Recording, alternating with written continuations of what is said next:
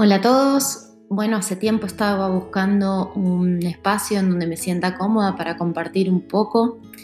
Eh, les cuento, mi nombre es Soledad, trabajo como guía Montessori en un colegio de España, en un colegio británico, en Galicia, para ser más precisos, en Vigo.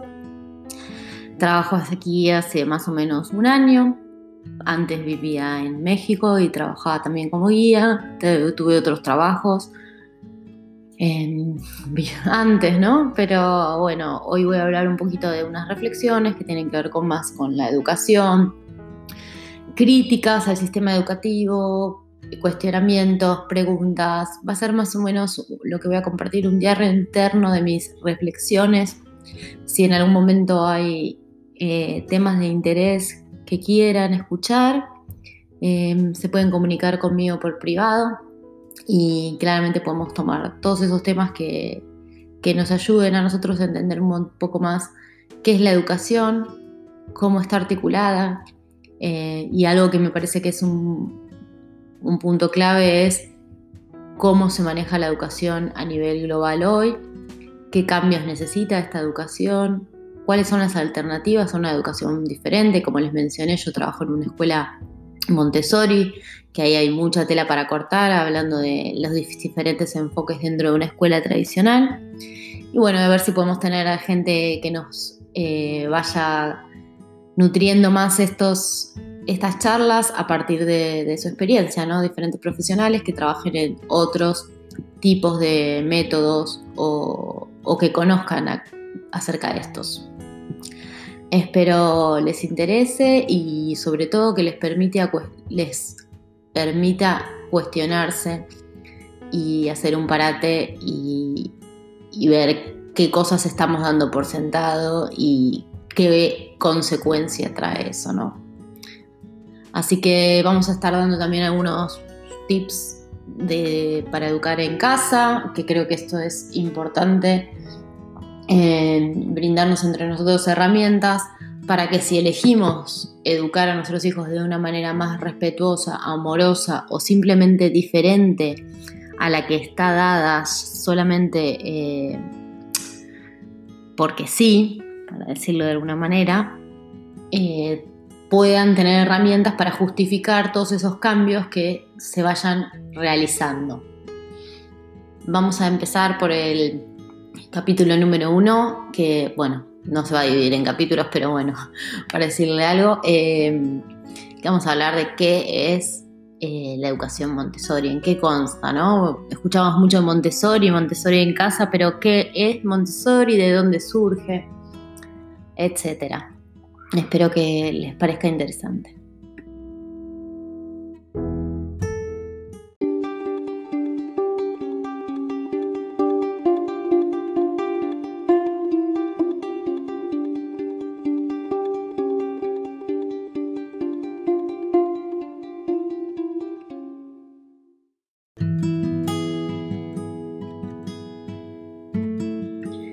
¿Qué es Montessori? ¿Qué es el método Montessori? Para empezar, deberíamos empezar hablando de ella, María Montessori.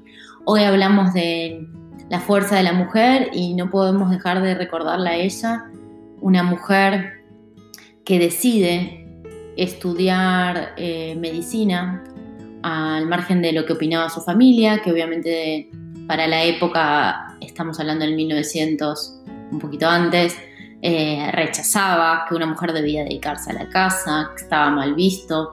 Estudia ella dentro de un, un ambiente donde están todos hombres, o sea, se veía obviamente una situación de acoso constante, donde había mucho maltrato, donde se creía que una mujer no estaba apta a trabajar en medicina.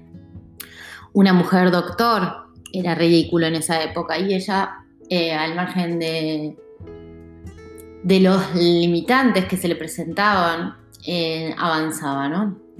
Se recibe como la primera doctora mujer en Italia y empieza a trabajar en una institución psiquiátrica.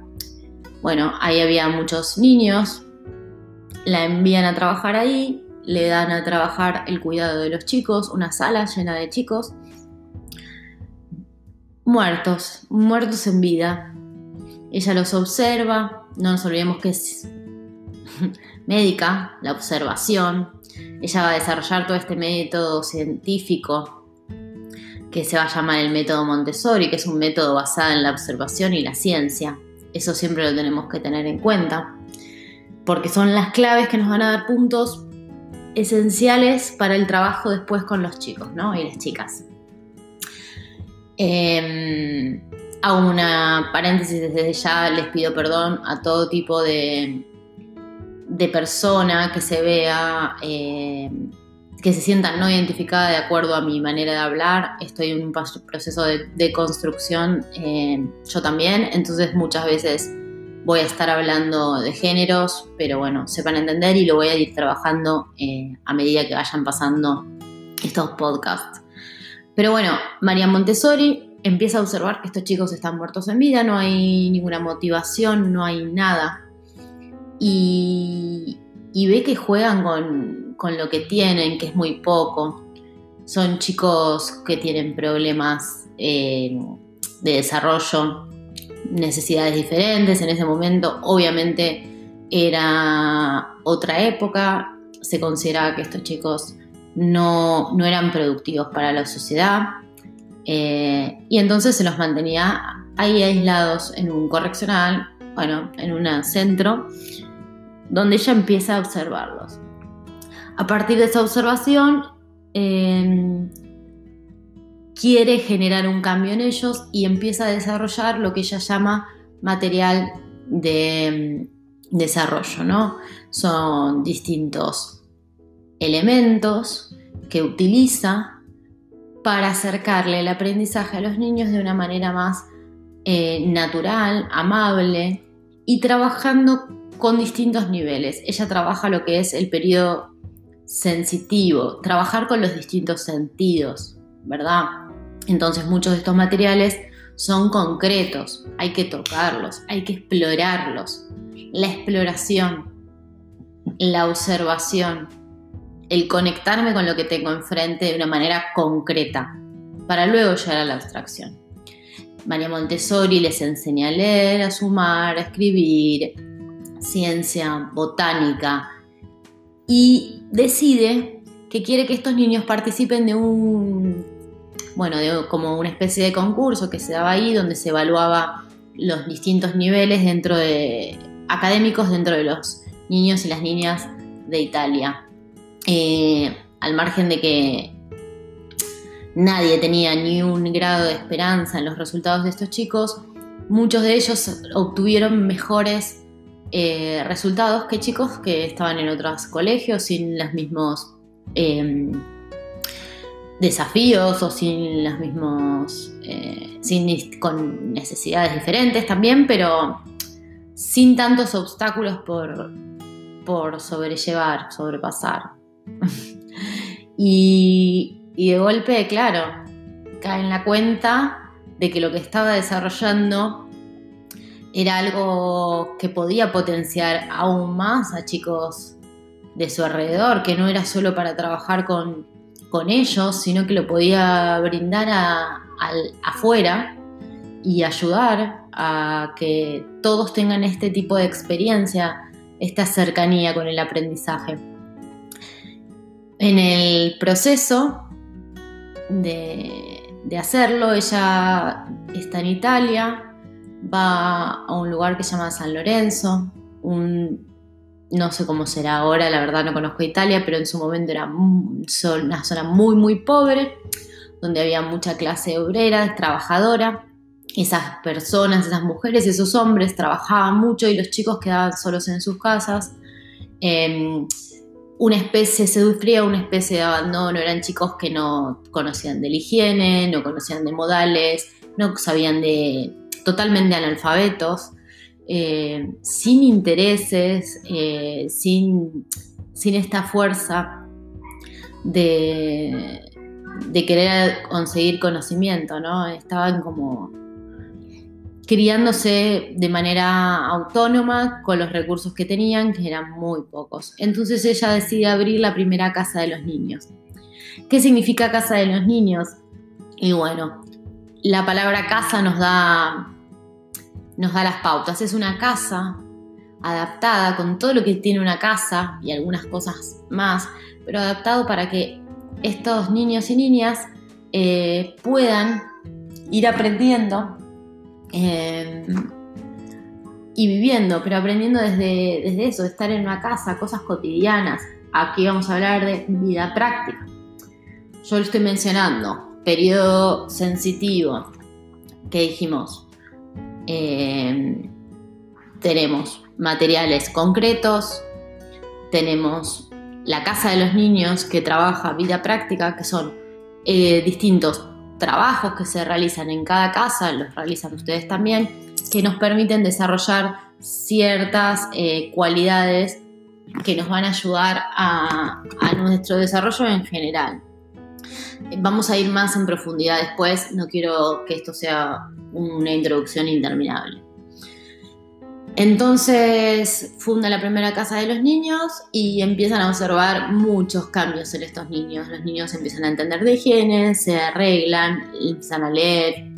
Y este impacto no solo se ve en estos niños, sino que estos niños ayudan a esas casas de las familias a empezar a funcionar, a darle orden, limpieza, eh, sentido, propósito.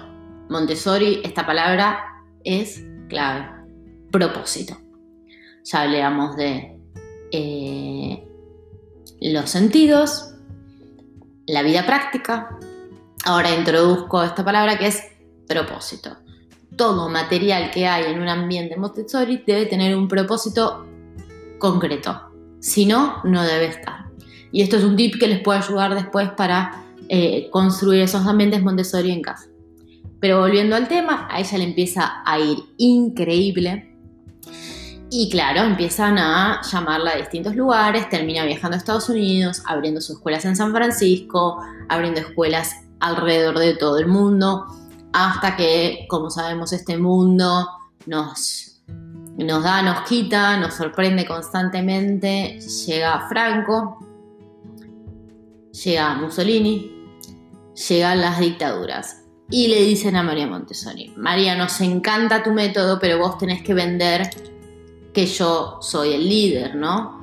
Vos tenés que adoctrinar a estos chicos eh, porque lo, sabe, lo podrías hacer muy bien. Entonces se encuentran en esta disyuntiva, ¿no? ¿Qué hago? Adoctrinar. No tiene nada que ver adoctrinar con Montessori. Acá les doy otra manera, otra palabra nueva de estas que son claves. Criterio.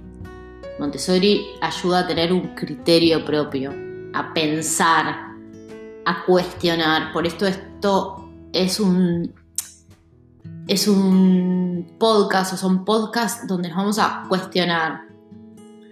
Em, y bueno, decide cerrar Montessori y se va a exiliar a India donde va a seguir trabajando en el desarrollo del método pedagógico Montessori junto con Gandhi. María Montessori tenía amigos muy interesantes, uno de ellos era Gandhi, eh, y junto con él conviven, ella es en su tiempo en la India, mujer muy, muy católica, se abre un poco, no deja de no deja su culto de alguna manera, pero sí tiene una manera de aceptar, escuchar, recibir y sobre todo respetar las creencias del otro. Entonces construye el programa para lo que sería Montessori secundaria. ¿no? Montessori tiene lo que es eh, nido, que cuando son los bebés, nenas y nenes muy bebitos. Eh, después tienen comunidad infantil, que ahí empiezan a ser un poquito más grandes, hasta los dos y medio, tres. Después pasan a casa de niños, de los 3 a los 6. Después primaria se divide en taller 1 y taller 2. Taller 1 tenés 6, 7, 8 y de 8 y 9 un poquito. Y después en taller 2, 8, 9, 10, 11 y 12 un poquito. Eh, se divide en trienios la educación Montessori y en otra oportunidad eh, les contaré por qué y que, cómo nos beneficia o cómo les beneficia a los chicos, cuál es el objetivo y el propósito. Pero bueno, volviendo a esto, María Montessori se, exilia y ya, o sea, y el método Montessori quedó encajonado hasta hace un tiempo. Bueno, en algunos países tuvieron suerte de poder seguirlo desarrollando, pero bueno, en Italia, España y en distintos países quedó oculto, ¿no? Eh, hoy resurge, aún en muchos países no está aceptado abrir colegios Montessori, lo cual para todos es un problema porque tenés que tenés que tener ciertos requisitos para abrir un colegio Montessori que hacen que tus requisitos compliquen el trabajo de un colegio Montessori, es decir, quieren que hagas un colegio Montessori, pero solo lo puedes hacer bajo ciertos lineamientos que no tienen tanto que ver con Montessori. Pero bueno, es algo que está cambiando y les invito a ustedes, los invito a todos a pensar en la educación que recibieron ustedes en el colegio, cómo se educaron, qué les dijeron, qué aprendieron, cómo aprendieron eso. En el caso de tener hijos y hijas, cómo están acercándose al, aprendizaje. Yo me especializo en lo que es taller, o sea, primaria, de 6 a 12 años. Em, creo que es una etapa de educación súper importante y que últimamente eh, se vive con mucha presión. Eh, mm, y bueno, nada, eh, creo que este es un espacio también para ponernos en cuestionamiento las cosas de nuestra vida cotidiana. Em, de mi parte, yo también voy a estar compartiendo las cosas que me vaya cuestionando de mi misma vida y ahí vamos a poder hacer como un, un grupo de autoapoyo porque es un proceso. El método Montessori inicia como un método pedagógico, pero a medida que uno lo va incorporando se da cuenta que más que un método pedagógico es una modalidad de vida eh, donde uno tiene que, de nuevo usa esta palabra, desconstruir mucho de uno mismo, de lo que es, para poder entender el por qué, qué cosas soy porque sí, qué cosas doy por sentado, qué cosas me vienen de mandato, qué cosas elijo. Y una vez que estemos en un lugar donde entendamos otras cosas o querramos otras cosas para nuestra vida, el método ya deja de ser un método pedagógico y pasa a ser parte de la vida de uno, ¿no?